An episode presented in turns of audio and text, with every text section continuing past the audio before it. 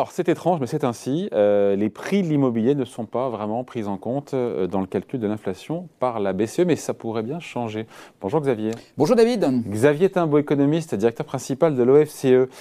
Euh, ça fausse pas un petit peu les, données, en tout cas le, calcul de l'inflation ou l'inflation tout court, la hausse des prix, quand on ne tient pas en compte vraiment, encore une fois, des, des prix, des coûts qui sont supportés par, par les propriétaires occupants? Parce qu'on sait bien que c'est un des premiers postes euh, de dépenses des ménages, donc ne pas prendre en compte euh, la moitié des Français ou plus qui sont propriétaires.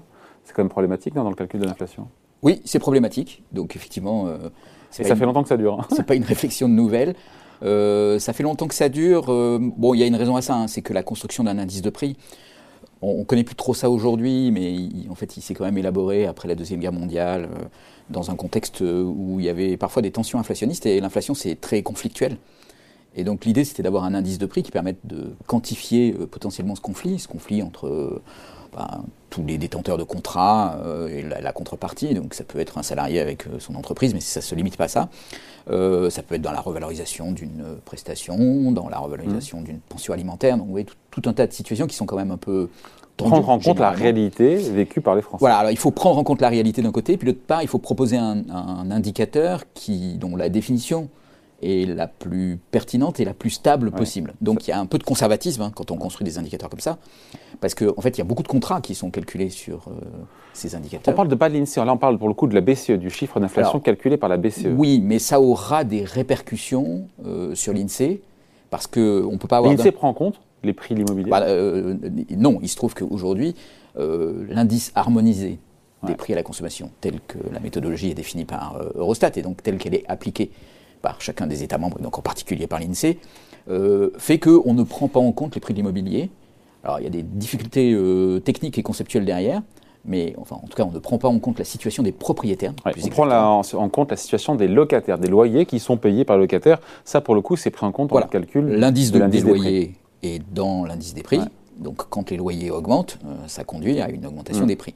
Mais ça n'est Pourquoi jusqu'à présent, s'endetter pour acheter un logement, ce n'est pas pris en compte? Dans le calcul de l'inflation. C'est quand même problématique. Alors, parce qu'on considérait que euh, s'endetter pour acheter un logement, c'était faire un investissement. Euh, ouais, ok, Et euh, je vous rappelle que ça s'appelle l'indice des prix à la consommation. Ah, ah. Et donc, qui dit consommation dit que ce n'est pas un investissement. Alors pourquoi, enfin en dehors d'un problème juste sémantique, mais pourquoi? Parce qu'en fait, dans un investissement, et quand vous consommez quelque chose, vous, allez au restaurant, vous payez un repas. Euh, mm. Si le prix de ce repas a augmenté, ça diminue votre pouvoir d'achat. Mm. Euh, quand vous achetez, euh, quand vous faites un investissement et que vous le payez plus cher, si son prix augmente, vous pouvez dire ah bah, ça c'est une perte de pouvoir d'achat. Mais attendez, si le prix continue d'augmenter, c'est au contraire un gain. Et donc un gain sur son épargne. Voilà, un gain sur son épargne, sur le pouvoir d'achat futur. sur le pouvoir d'achat futur. Et donc, bah, on ne peut pas le prendre en compte de la même manière que ce que vous payez quand vous achetez une baguette de pain. Ça se défend aussi. Et oui, ça se défend aussi. Donc, euh, donc euh, c'est un problème un peu compliqué. Parce que quand on commence à introduire ces éléments-là dans l'indice des prix à la consommation, on se rend compte qu'en en fait, euh, on peut avoir des indices de consommation qu'on voudrait réviser sur le passé, par exemple, pour dire ah bah oui, les prix ont augmenté, mais comme ils ont continué d'augmenter, en fait, les propriétaires ont fait plutôt des bonnes affaires, des mmh. investissements très rentables.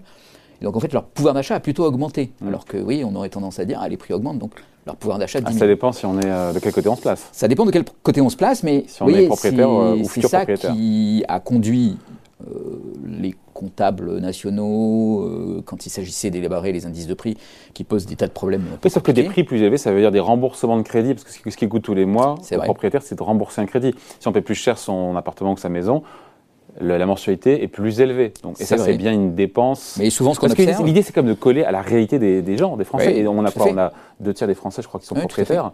Donc, on ne prend pas en compte la situation de deux tiers des Français, quelque part. En gros, un gros tiers euh, propriétaire accédant, parce que c'est surtout ceux-là qui, vont poser problème.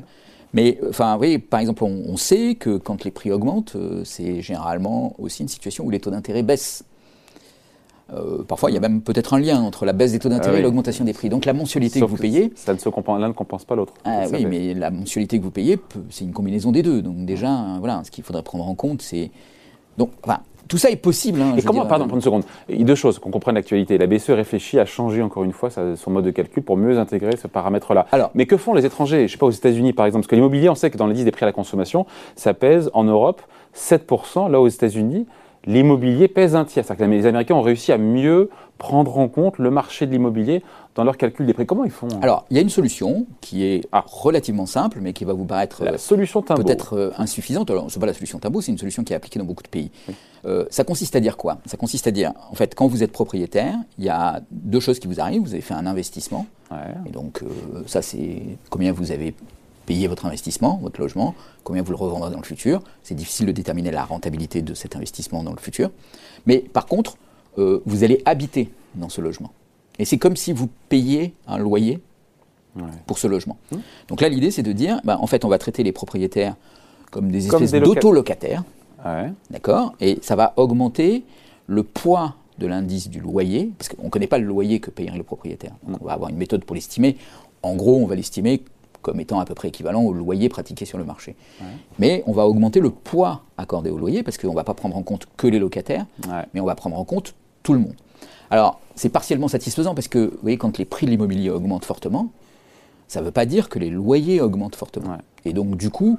Alors que le loyer d'un locataire euh, peut potentiellement augmenter, puisqu'il est réindexé sur l'inflation, alors que la mensualité des propriétaires n'est pas indexée sur Oui, mais on ne va pas tenir compte de la mensualité. J'espère qu'on nous suit là. Oui, oui, mais on ne va pas tenir compte de la mensualité du propriétaire dans ce cas-là. Ah.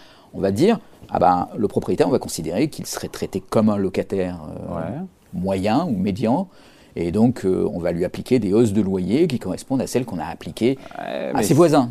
Mais ce n'est pas la réalité, encore une fois, quand on est propriétaire et qu'on rembourse un crédit immobilier. Alors, c'est en tout cas cette partie-là de la réalité. On va considérer que ça, c'est la partie investissement et que celle-là, on ne veut pas l'intégrer dans les prix à la consommation parce que c'est de la consommation. S'entend. Et donc, euh, on veut juste augmenter le poids qu'on donne au loyer dans l'indice des prix. Mm. Alors, alors, ça, ça produit un changement hein, parce que, vous voyez, quand on est dans une période où les loyers sont plutôt dynamiques par rapport au reste des prix. Parce qu'il pas le cas puisque l'inflation est, faible pas depuis des années. ce qui n'est pas euh. le cas, oui et non, parce que vous voyez, il y, a, quand même des effets qui se produisent. C'est que, les, par exemple, on sait que les biens manufacturés ont des, évolutions de prix qui sont plutôt euh, contenues, on va dire, mmh. voire même parfois négatives. Euh, les loyers dans certains pays, alors c'est le cas dans la France, donc ça limite aussi un peu le débat dans la France, mais, mais en France, les loyers sont plutôt indexés sur l'inflation. Mmh. Alors, du coup, quand on les indexe sur l'inflation, on va renforcer le poids de quelque chose qui est indexé sur l'inflation, mais euh, mécaniquement, en fait, ça conduit à accroître hmm. le poids euh, ça, conduit à accroître l'inflation en fait. Moi, ce qui m'intéresse, c'est de savoir si, si euh, ça c'est la première solution. Il y a l'inflation, il y a le ressenti d'inflation. C'est bien que les Français ont le sentiment que parfois, quand on dit ah l'inflation c'est seulement 1% en France, c'est qu'en réalité le, coût de la vie, comme on dit, est plus élevé que, que cet indice qu'on peut nous entendre, celui de, nous balancer, celui de la BCE ou celui de, celui de l'INSEE. Est-ce que si on prend mieux en compte, encore une fois, les prix de l'immobilier au travers du cas des propriétaires, il y en a beaucoup en France, est-ce qu'on aura un indice d'inflation qui sera mécaniquement plus élevé et plus proche de la réalité? C'est ça, en fait, le sujet de fond. Hein. Si on le prend avec cette première solution, qui consiste à se traiter les propriétaires comme des locataires, non, pas. C'est pas la solution d'abo, mais c'est une solution qui est pratiquée dans beaucoup de pays parce qu'elle a l'avantage euh, d'être relativement simple et de ne pas avoir à spéculer sur l'évolution des prix de l'immobilier on conduit à une petite augmentation des indices de prix à la consommation, en tout cas dans la période actuelle. Mais c'est l'ordre petite. Ah, c'est de l'ordre de quelques dixièmes de points de plus d'inflation par an. Ça ne change pas fondamentalement. Ça ne va pas répondre à, en tout cas, un ressenti qui est très important, qui est le ressenti de ceux qui accèdent à la propriété, qui veulent se loger dans des, dans des régions, dans des, dans des zones urbaines tendues, comme par exemple l'île de France, et qui disent je constate une inflation, alors là le terme n'est pas tout à fait exact, mais une inflation des prix immobiliers qui est telle que je ne peux pas accéder au logement. C'est-à-dire que les surfaces qu'on me propose pour mon budget sont de plus en plus petites et elles ne conviennent pas, et je suis obligé de, m'éloigner du centre pour compenser cette hausse de prix. Euh, on, voilà, on, aura du mal à mettre ce ressenti-là dans l'indice des prix à la mmh. consommation. Donc on va l'améliorer à la marge, quoi, cet indice Oui, alors après, derrière, il y a quand même un débat de fond, c'est-à-dire que voyez, quand on parle des, accédants dans les zones tendues, ça représente une part de la population qui est relativement faible. Mmh. On est sur... Euh, moins de 10% de la population française, on est plutôt autour de 5% mm. de la population française chaque année. Donc cela peut avoir un ressenti qui est qu'ils perdent en pouvoir d'achat immobilier, mais euh, il y a quand même 95% de la population qui, elle, euh, vit dans une situation où, en gros, ses loyers sont plutôt indexés sur l'inflation, et donc de ce côté-là, son pouvoir d'achat euh, ne diminue pas. Alors, bon, il y a une petite nuance aussi dans les loyers, il y a ceux qui changent de, de location, euh, parce qu'à cette occasion-là, les, loyers payés ont tendance à augmenter, en tout cas dans les zones tendues.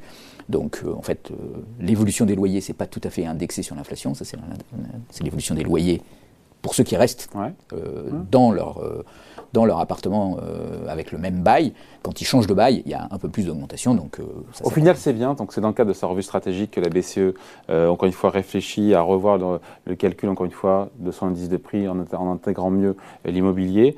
C'est- une bonne chose au final ou est-ce que c'est beaucoup de bruit pour pas grand-chose? Non, c'est plutôt une bonne chose, mais il ne faut pas en attendre Ouais, une on révolution. Voilà, la, la- la solution la plus simple, et qui est celle qui va être poussée par euh, les comptables et les spécialistes des statistiques, parce qu'elle est la plus conceptuellement solide, on va dire, euh, ça consiste à étendre aux propriétaires euh, la mesure du loyer. Intégrer le coût des mensualités, les investissements qui sont faits, etc., ça va poser des problèmes qui sont tels qu'on a, a peu de chances d'arriver à une harmonisation. Alors attention à un point aussi, hein, c'est que par ailleurs, la Banque centrale, dans la conduite de sa politique monétaire, peut regarder le prix des actifs et pas simplement Hmm. avoir. Ce qu'elle ne fait pas d'ailleurs. Bon, ce qu'elle fait quand même. Euh, Ouais. Il y, a- y y beaucoup de comités. euh, Si les banques centrales regardaient le niveau de la bourse et de l'immobilier, euh, Oh, ça se saurait, non David, non, parce qu'on en a déjà parlé. Par exemple, le, le- le comité de la stabilité financière en France peut mettre en place, Ah un, oui. vous vous rappelez, Pour les un règles buffer macro-prudentielles, euh, macro-prudentiel. pour euh, dire où- voilà, euh, et qui est qui c'est le haut comité de stabilité financière qui peut dire effectivement on revoit les règles pour éviter qu'il y ait trop de crédits qui soient accordés. euh. Et ça, c'est- c'est c'est- c'est conduit en regardant macro-prudentiel, c'est pas de la l'évolution. politique monétaire, c'est du macro-prudentiel. Ah, le bien technique, là. macro-prudentiel vient, vient compléter la politique monétaire aujourd'hui. ça, c'est Donc, euh, une, une autre jambe. dans, voilà, dans, dans la politique monétaire étendue, y- les prix euh, des actifs et de l'immobilier sont pris en compte. Voilà. Alors, est-ce que les intégrer euh, de cette façon dans la cible d'inflation va beaucoup changer euh, la politique de la Banque centrale? C'est pas du tout clair, hein, parce que si en plus ça conduit à plutôt augmenter euh, l'inflation, ça va plutôt convenir à la Banque centrale qui aujourd'hui constate qu'il y a plutôt des, Ouais. des rythmes d'inflation qui sont C'est les faucons qui seront contents. Les faucons de la Et c'est plutôt les faucons qui seront contents parce que ça donnera un argument de Un plus de pour euh, restreindre la politique monétaire euh, dans, quelques, dans quelques temps. Bon, donc euh, voilà, c'est pour ça aussi que euh, toutes les évolutions vont être extrêmement conservatrices. Il y a des enjeux assez importants derrière, Ouais. vous l'imaginez bien. Et, euh, et, et voilà. Voilà, donc l'immobilier Voilà, peut être mieux pris en compte en tout cas dans les indices d'inflation. Merci beaucoup. Explication signée Xavier Timbaud, économiste, directeur principal de l'OFCE. Merci Xavier. Merci David. Salut.